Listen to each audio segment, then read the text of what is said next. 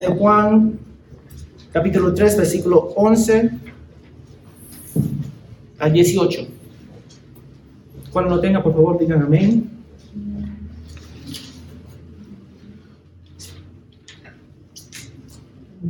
Amén. Hermanita, ¿qué página es en nuestro? ¿Alguien me puede decir qué página es en la Biblia? 774. Muchas gracias. 774. Gracias. Vamos a leer.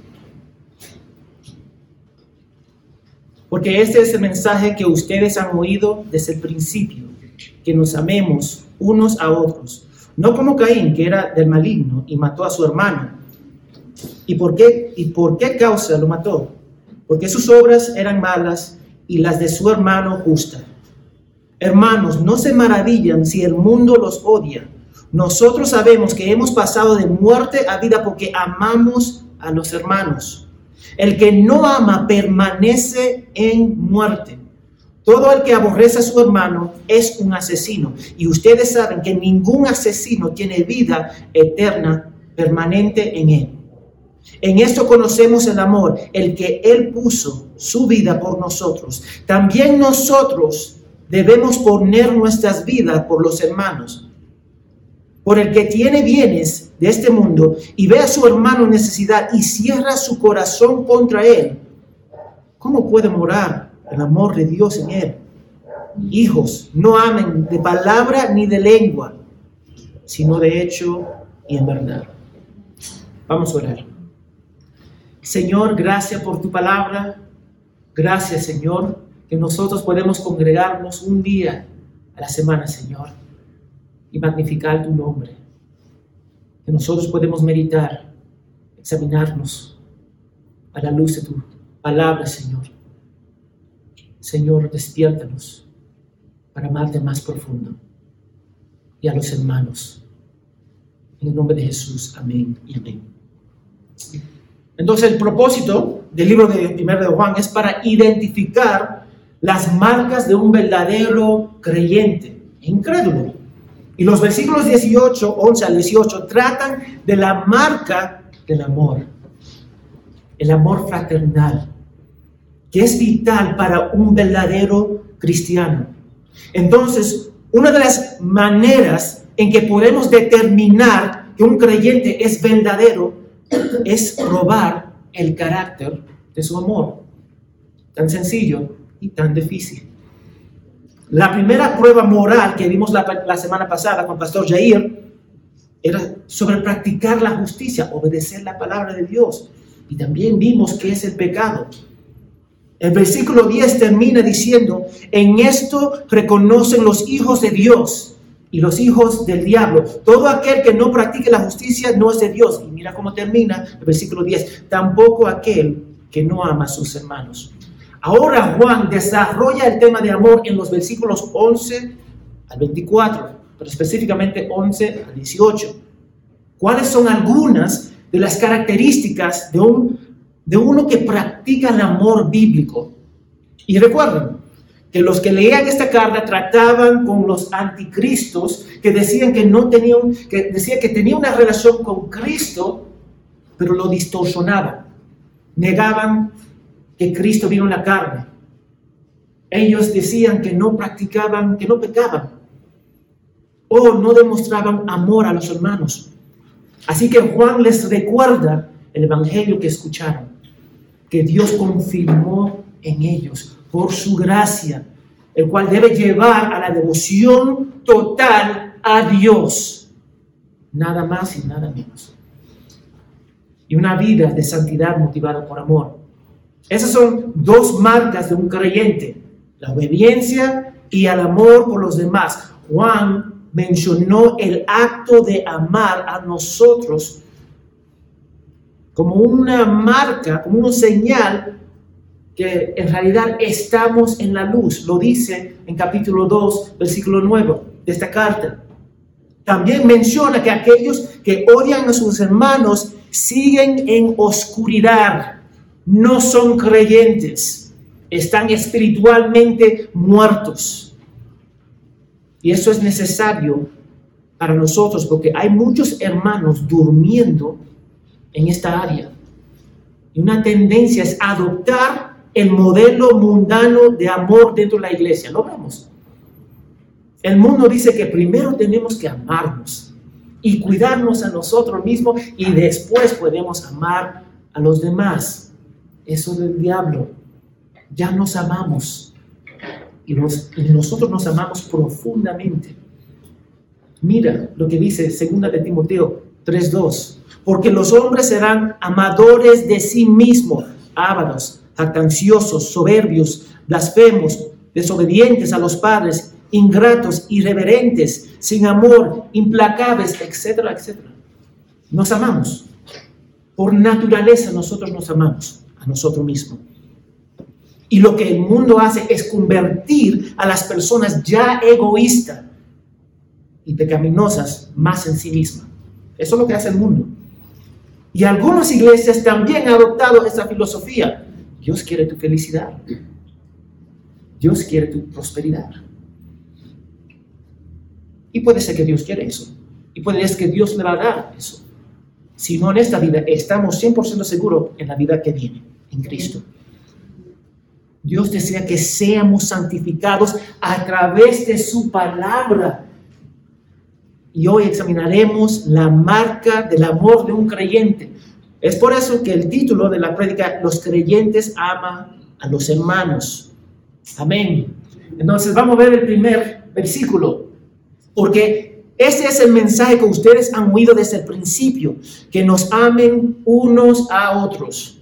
Juan vuelve a hablar de amor, pero ahora está profundizando el tema. El mensaje que escucharon desde el principio es el Evangelio, nada más. Y ese mensaje ha sido constante desde su concepción, que era antes de la fundación del mundo, en su actualización en la vida, muerte y resurrección de Cristo hasta hoy. El mismo mensaje.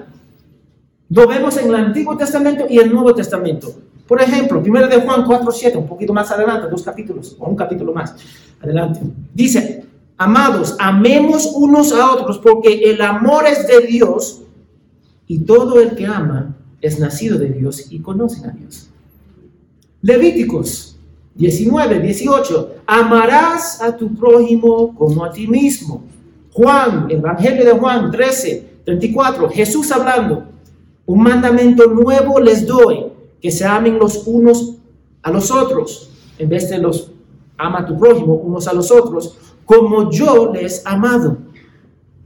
Antes en el Antiguo Testamento dijo como a ti mismo, ahora dice como yo les amado. Él es el estándar en cual nosotros deberíamos amar.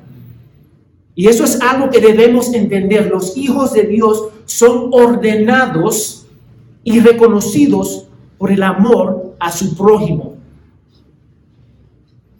Y el amor es importante para Dios, entonces debería ser importante para nosotros. Es un fruto del Espíritu, que significa que en Cristo cada creyente tiene la característica y la capacidad de amar bíblicamente. Dios nos enseña a amar porque Él nos amó primero. Ojo, yo puedo amar porque Dios me amó primero. Capítulo 4, versículo 9. Y de la misma manera que no necesitamos enseñar a un incrédulo a pecar, no necesitamos enseñar a un verdadero creyente a amar. Es algo natural. Puede, que, puede ser que no sepamos a expresar ese amor por ignorancia, pero estamos dotados con el amor hacia Dios y su pueblo, los hermanos, porque Dios es amor y el Espíritu Santo lo produce en nosotros. Tienes que preguntarte, el Espíritu Santo está produciendo eso en ti. El Evangelio nos une dentro de una familia de creyentes.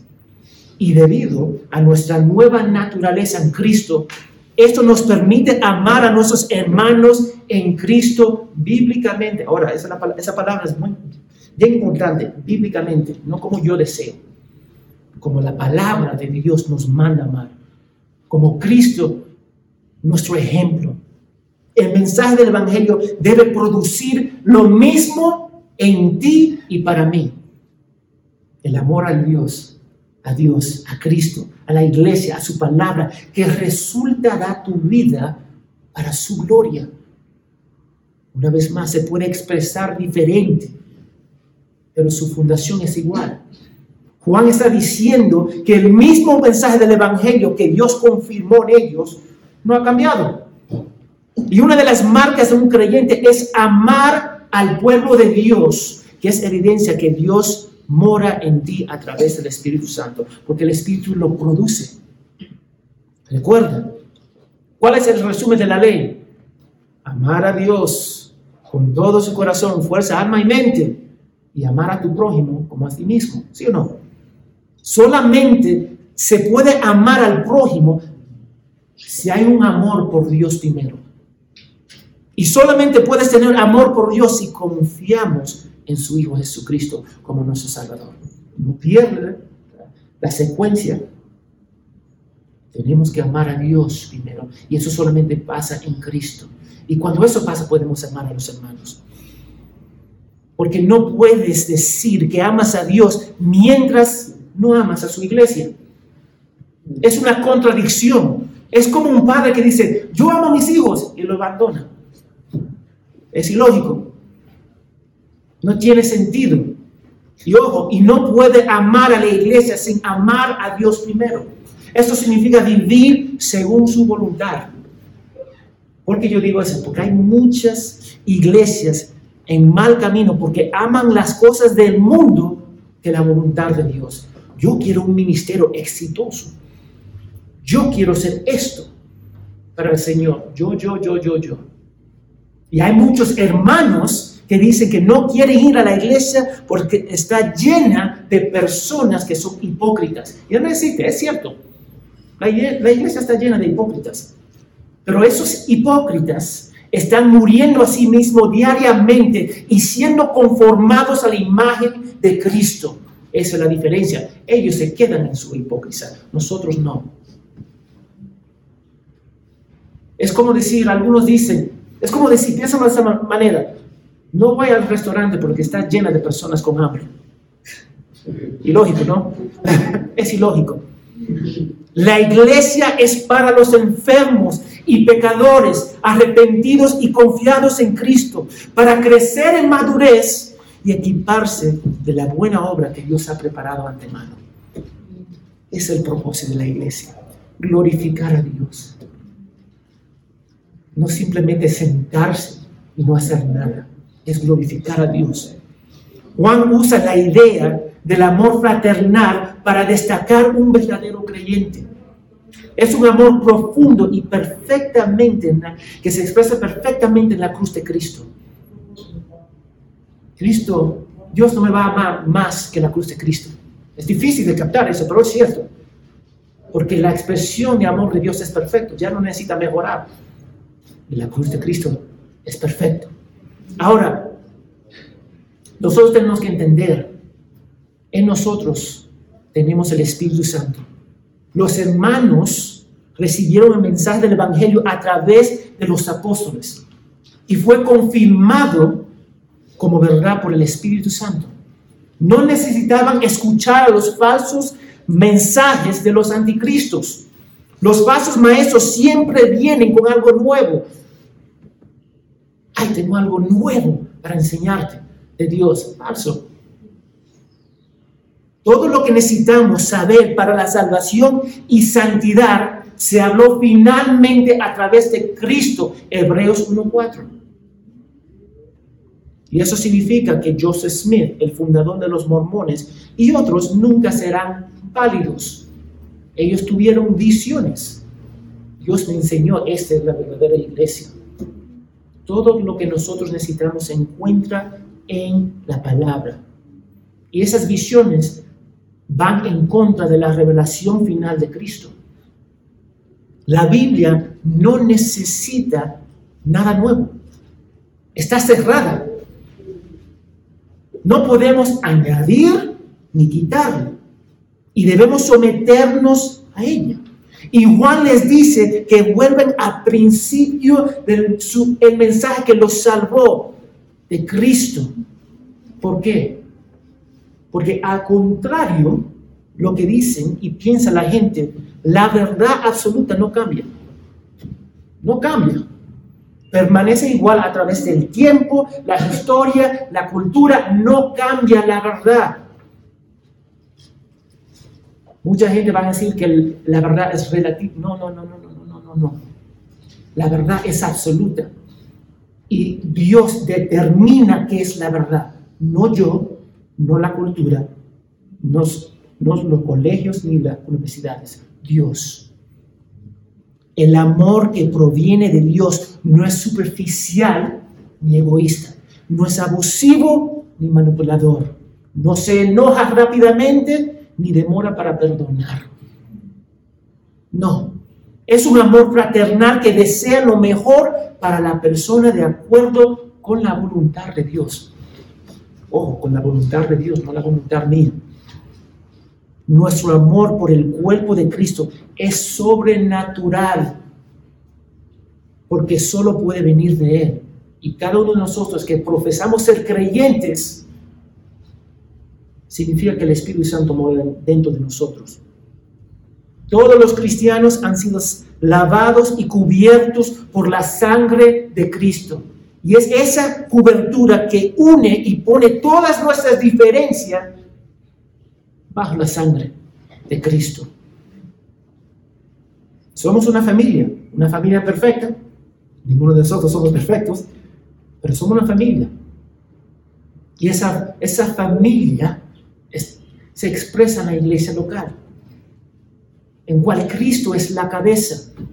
Amamos a, a los demás expresando el amor que el Padre nos ha dado en Cristo, nada más e imitando a Cristo como nuestro ejemplo, sirviendo según la voluntad de Dios, de su palabra. Eso significa que yo tengo que entender lo que dice la palabra de Dios. Y tenemos que notar, muchas veces luchamos con amor a los hermanos porque luchamos en captar el amor de Dios por nosotros. Como resultado, nuestra cosmovisión de amor será distorsionada y el mejor remedio para ese problema es regresar al Evangelio, entender, meditar, experimentar y abrazar de nuevo tu primer amor, que es Cristo. Mucha gente no quieren amar y luchan en amar a los hermanos porque no quieren y no entienden, mejor dicho, el amor que Dios tiene por ellos. El versículo 12 nos da el contraste del amor bíblico. Juan quiere destacar la diferencia entre los hijos de Dios y los hijos de Satanás en cuanto al amor. Los hijos de Dios aman, respetan y son sacrificial hacia sus hermanos. Y los hijos del diablo odian, guardan rincón, son egoístas y finalmente matan. La primera característica de un incrédulo es una falta de amor expresado en el asesinato, que es el máximo expresión del odio. El final del odio, obvio, sabemos es la condenación, el, el infierno, pero acá en el físico es la muerte. Juan en el versículo 12 dice que nos amemos unos a otros, no como Caín era del maligno. Caín mató a su hermano. Abel, porque su obra era aceptada delante de Dios y la de él fue rechazado, que produjo envidia, odio, celos y finalmente la matanza. Y mira, ojo, hermanos, Abel no rechazó a Caín. Abel no rechazó el sacrificio. Fue Dios quien lo rechazó. Pero Caín tomó su venganza hacia el Hijo de Dios y en vez de examinarse a sí mismo y ver su pecado, echó la culpa a su hermano, que era un hijo de Dios. Jesús lo dice, el mundo te va a odiar, te va a odiar. Mientras más expresamos esa luz, y piensa en esto, Abel y Caín fueron los hijos de quién? Adán y Eva, que caminaron con Dios en el jardín, no conocían ningún otro Dios, no había otro Dios. Sus hijos fueron criados en el mismo ambiente. Escucharon la misma historia de Dios, conocían las consecuencias del pecado de sus padres. Sabían que la gente y la tierra estaban malditas. Sabían que Dios prometió enviar a alguien para aplastar la cabeza de serpiente. Y ambos fueron llamados a presentar sacrificios a Dios. Ahora, la diferencia era que Abel era hijo de Dios y Caín era hijo del diablo. Caín presentó un sacrificio a Dios, sabía las normas de él y era religioso. Caín era religioso. Hay muchas personas religiosas hoy día. Caín también era religioso. Pero la religión no gana el favor de Dios. Jamás. Se puede ser religioso y estar lejos de Dios. Hay mucha gente que van a la iglesia que están lejos de Dios. Hay mucha gente que lee en la Biblia que están lejos de Dios. Y tengo que destacar algo. Las personas más peligrosas muchas veces son religiosas. vamos a tomarlo en mente. ¿Quién mató a Jesús? ¿Jesús fue crucificado por gentiles? No, él fue crucificado, asesinado por la gente religiosa del pueblo de Dios. Eso nos deja con dos verdades fundamentales. Uno, la obra religiosas no significan que eres salvo. Punto. Dos, nuestras obras no producen una posición correcta con Dios. Ahora, yo no estoy seguro por qué Dios no aceptó el sacrificio de Caín. Yo no voy a especular. Pero lo que sí sabemos es que era malvado, porque la palabra de Dios dice eso. Y por lo tanto debemos asumir que su sacrificio también estaba contaminado con esa maldad. Caín era un hombre religioso, pero lejos de Dios. Los anticristos con los que Juan trataba también eran malvados. Rechazaban a Cristo, no practicaban la justicia, odiaban al pueblo de Dios, decían que no pecaban y pretendían estar bien con Dios. ¿Cuántas, personas pretenden que está bien con Dios aún hoy día? Caín actuaba de acuerdo con su naturaleza un hijo del diablo. Mira lo que dice el Evangelio de Juan 8:44. Jesús dijo, tú eres, hablando con el pueblo, tú eres de tu padre el diablo y quieres hacer los deseos de tu padre. Y fue un asesino desde el principio y no se mantiene en la verdad porque no hay verdad en él, no existe Siempre que dice una mentira, habla por su propia naturaleza, porque es un mentiroso y el padre de la mentira. Él miente como nosotros respiramos. Es parte de su naturaleza. Caín fue un producto de su padre e invitó a su padre matando a su hermano. Y hasta este punto no había asesinato en la Biblia. Dime, desde Génesis hasta Caín, ¿Había asesinatos? No. Solo había el sacrificio que Dios hizo para cubrir la desnudez de Adán y Eva. Después, después de la caída, no había otro asesinato. Y la palabra asesinato en griego significa matar, pero también sin piedad. Y tiene la idea de cortar la garganta. ¿Dónde aprendió a Caín a matar? La única manera era escucharlo de sus padres o verlo a, Dios a través del sacrificio de animales, porque no vemos un asesinato desde la caída hasta Caín. El degüello era una práctica común para sacrificar animales para el pueblo de Dios, para expiar su pecado. Se acercó, Caín se acercó a su, a su hermano y mató a su hermano casi como un sacrificio a su padre el diablo. Caín se llevó por su odio, ira, amargura hacia Dios. No podía atacar a Dios, entonces atacó uno de sus hijos. Eso nos lleva a una verdad fundamental. Podemos enseñar los mandamientos de Dios al pecador, pero siempre encontrará la manera de distorsionarlo. Sí o sí. Y lo interesante de esto es lo que Caín dijo a Jehová en Génesis 4:9, cuando Dios le preguntó, ¿dónde está tu hermano? Y él respondió, ¿soy yo el guardián de mi hermano? Déjame decirte, la respuesta a esa pregunta es sí. Tú eres guardia de tu hermano. La causa del el resultado del pecado ha distorsionado todo eso. Pero sí, nosotros somos responsables de guardar y cuidar a nuestros hermanos.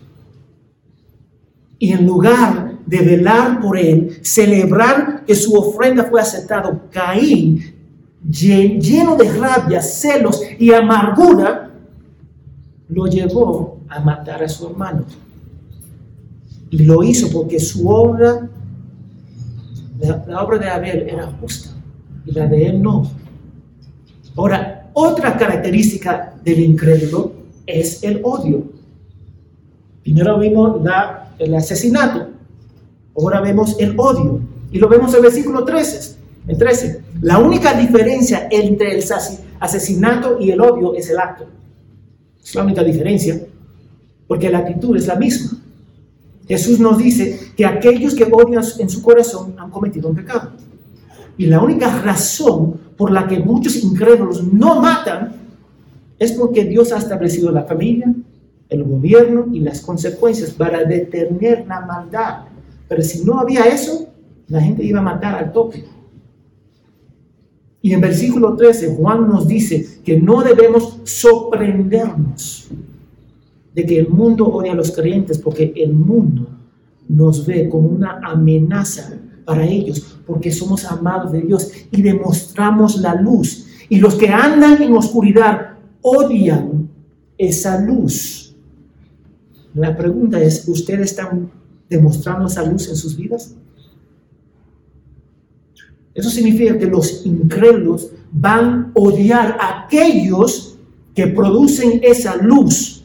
Entonces no debemos sorprendernos. Odiaron a Dios, sus profetas, su Hijo y a su pueblo. El odio es, es la naturaleza de los hijos de Satanás, como la mar es la nuestra. Vivimos en un mundo lleno de mentira y asesinatos. Y cuando entendemos esa verdad, tiene sentido la declaración de Salmo 44, en cual Pablo cita en Romanos 8, se nos considera como ovejas al matador. Ese mundo nos odia. Estamos rodeados por los enemigos de Dios, sí o sí, en nuestras familias, en el trabajo, en el colegio, en la universidad, igual. Y los versículos 14 y 15 confirman lo que dice, lo que ya dijo en el 11 y 13. Mira lo que dice. Nosotros sabemos que hemos pasado de muerte a vida porque amamos a los hermanos. El que no ama permanece en muerte. Todo el que aborrece a su hermano es asesino. Y ustedes saben que ningún asesino tiene vida eterna permanente en él. Los verdaderos creyentes han sido identificados de muerte a vida por el amor que expresamos a los demás.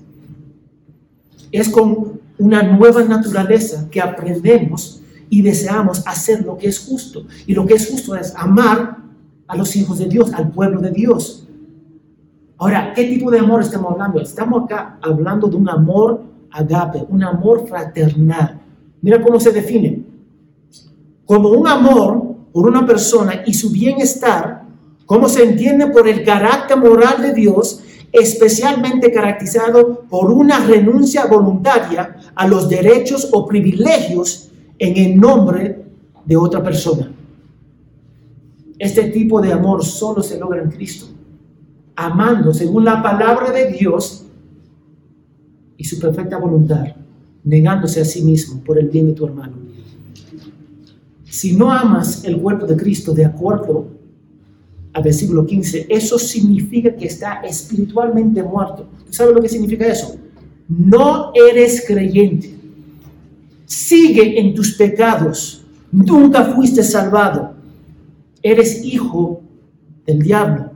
Primero de Juan 2.9 dice, el que dice estar en la luz y odia a su hermano, está todavía en las tinieblas. El versículo 15, vemos otro contexto, va un paso más allá, diciendo que si odias a tu hermano, eres asesino.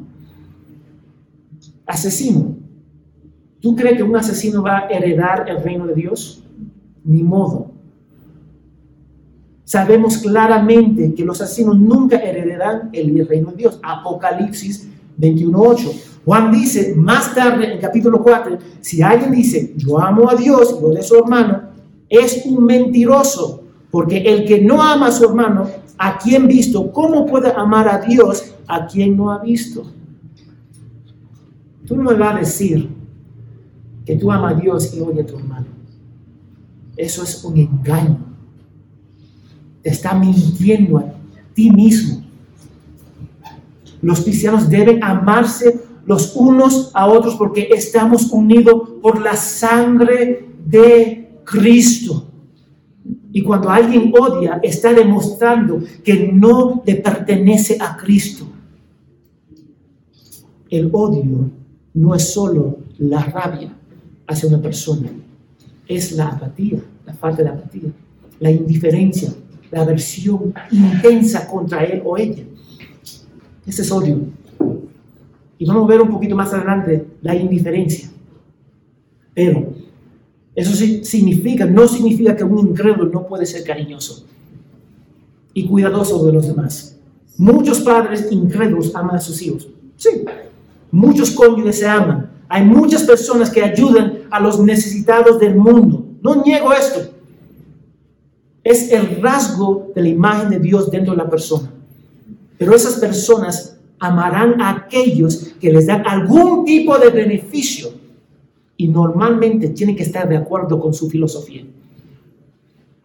Pero el momento que un creyente expresa sus valores bíblicos, principio y estilo de vida centrado en Cristo, el incrédulo se vuelve que hostil. Exprésate como cristiano y el mundo se va, se va a expresar igual, con odio. Dile a alguien que Dios no aprueba sobre la homosexualidad. Dile a un predicador de prosperidad que su mensaje es falso. Dile a sus compañeros de trabajo que no engañes para ganar plata y mira cómo responden.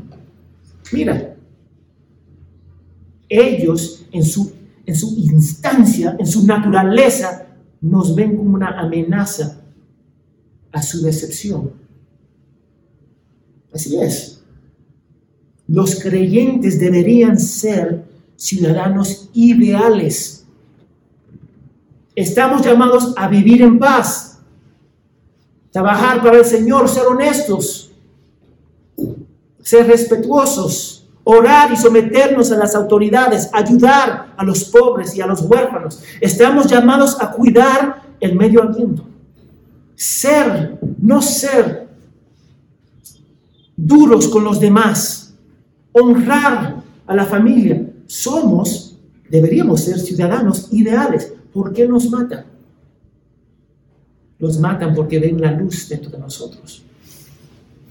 Y dame decirte, hay muchos cristianos en la India, en la China, en África, están muriendo. Simplemente por ser cristianos y vivir como ciudadanos ideales. La única razón para el mundo, el mundo nos odia, es porque hemos brillado la luz de Cristo a ellos y ellos odian la luz de Dios. Juan no está diciendo que el asesinato no puede ser perdonado o salvado. Ojo, tengo que mencionar esto. Moisés, David, Pablo son ejemplos del perdón del asesinato en Cristo. No se trata de si los asesinatos pueden ser salvados. Sí, pueden ser salvados. Amén. Sino que Juan está identificado quién es salvo. ¿Quién es salvo? ¿Quién es un creyente? Porque un hijo de Dios ama a sus hermanos en Cristo y un hijo del diablo odia. Juan está mostrando las marcas de aquellos que pasaron de muerte a vida, que es la obediencia y amándonos unos a otros. El versículo 16, nos da la motivación y ejemplo de ese amor, Jesucristo. Ese es nuestro ejemplo. Mira lo que dice Juan. En esto conocemos, el versículo 16, el amor en que Él puso su vida. ¿Quién es Él? Jesucristo. Puso su vida por nosotros. También nosotros deberemos poner nuestras vidas por los hermanos. Dar tu vida. Es difícil dar su vida. Y dame decir, es un caso raro. No es lo normal. Pero deberíamos estar dispuestos a hacerlo. Los creyentes conocen el amor porque primero lo experimentaron. La gente que conoce la verdad del Evangelio entiende que la cruz es la expresión perfecta del amor de Dios. Como ya yo dije, Dios no va a amarnos más que la cruz de Cristo. Y ya que experimentaron este amor, están llamados a practicarlo. Practícalo. Ama. La muerte de Cristo es el amor que se da por el bien de su pueblo. Estamos llamados a, estar dispuestos a entregar nuestras vidas por nuestros hermanos. Mira cómo John Stott lo dice. Caín, como Caín ha sido presentado como ejemplo supremo de odio, Cristo es representado, es presentado como ejemplo supremo de amor. Como Caín tomó una vida, Cristo dio su vida por el bien de su pueblo. Lo más valioso que podemos ofrecer a un hermano es nuestra vida, caminar con él, amarlo, exhortarlo con la palabra de Dios. El amor implica acción, una acción bien específica, dar. Deberíamos dar. Jesús está estableciendo un nuevo estándar de amor, dar su vida. Y nosotros no podemos dar nuestras vidas de manera redentora, ojo, pero debemos estar dispuestos a renunciar todo lo que nosotros tenemos, renunciar a nuestros privilegios para satisfacer la necesidad de los demás, ayudar a los necesitados, servir a la expensa de nosotros mismos. Eso es lo que nosotros deberíamos hacer y en, raro, en raras ocasiones morir por un hermano. Porque Cristo es nuestro ejemplo. El Evangelio de Juan 10:11. Yo soy el buen pastor. El buen pastor da su vida por las ovejas. Una vez más, no renunciamos nuestra vida para salvar a la gente. No pasa.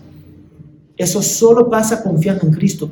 Pero deberíamos estar dispuestos a renunciar a nuestras vidas por el bien del cuerpo que se demuestra en la abnegación total motivado por el amor de Dios.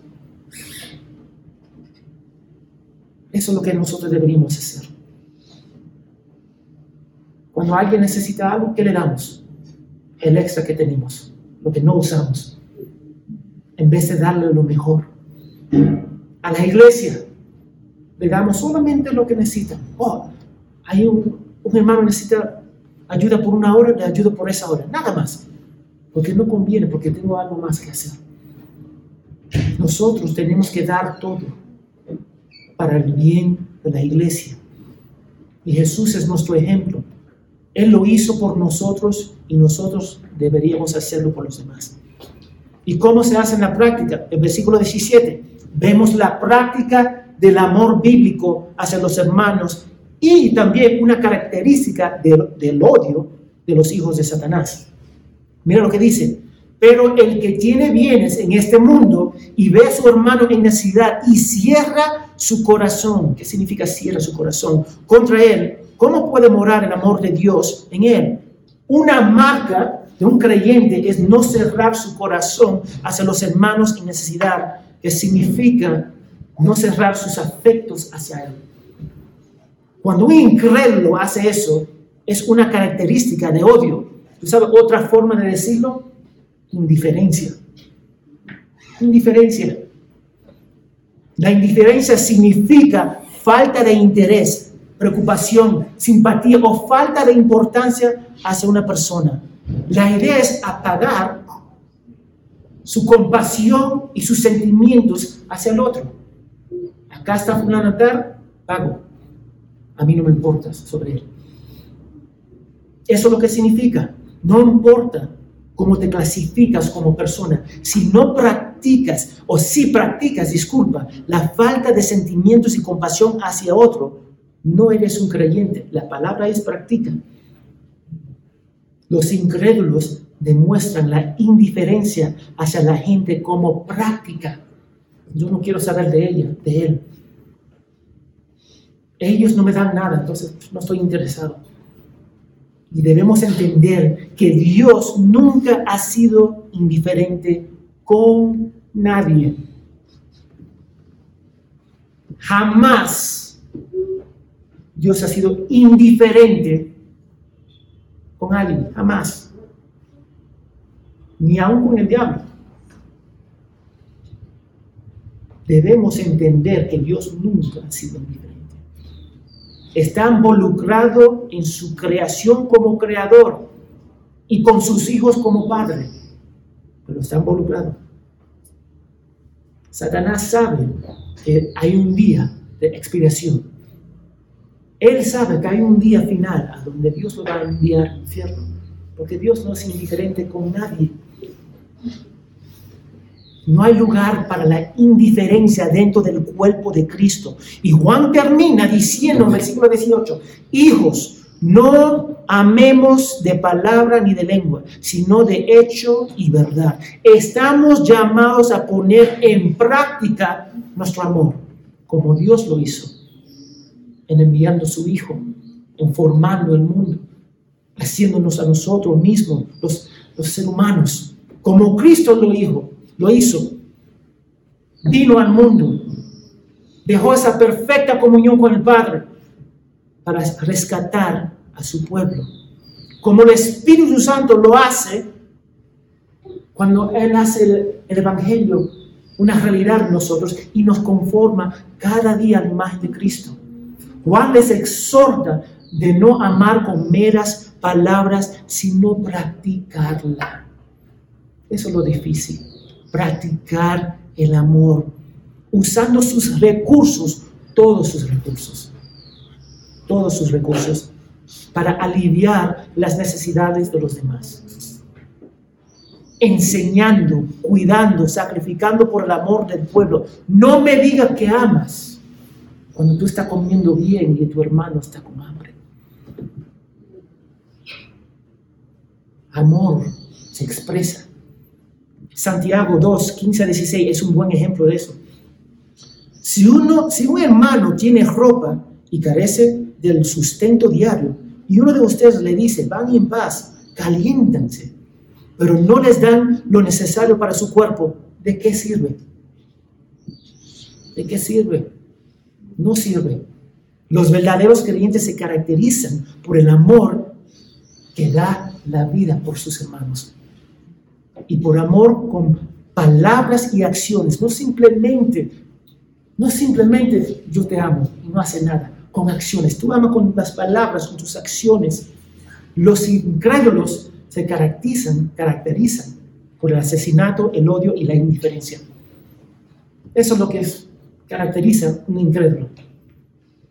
Y ustedes, nosotros, deberemos evaluarnos para ver si nosotros estamos demostrando odio, indiferencia y aún asesinato. Juan desea que los hermanos entiendan que la prueba de un creyente es imitar el amor de Cristo. El mundo no lo puede producir, ni, ni siquiera se acerca al amor bíblico. No lo puede hacer. Y cuando conocemos el amor de Dios, el verdadero amor, es difícil, es fácil, disculpa, identificar lo falso. Es falso. Porque el amor es sacrificial, no piensa en sí mismo. Y para terminar, como creyentes estamos llamados a amar a nuestros hermanos. Pregúntate a ti mismo, ¿está amando a tus hermanos en Cristo? Pregúntate, ¿cuánto tiempo tú buscas los hermanos? ¿Cuánto tiempo tú pasas orando por ellos? ¿Cuánto tiempo, cuántos recursos tú das para ayudar a la iglesia? Pregúntate. La segunda pregunta que debería preguntarte, ¿estás dejando que la iglesia te ame? Escucha, eso es, fatal, déjame decirte. Muchos de nosotros estamos dispuestos para amar, ayudar a los hermanos, pero pocos de nosotros están dispuestos para ayudar a que la iglesia nos ame. Es difícil, porque tenemos que ser vulnerables, tenemos que rendir, tenemos que estar expuestos, nadie quiere estar expuesto. ¿Eres parte de una iglesia local o estás feliz en tu ministerio aparte de ella?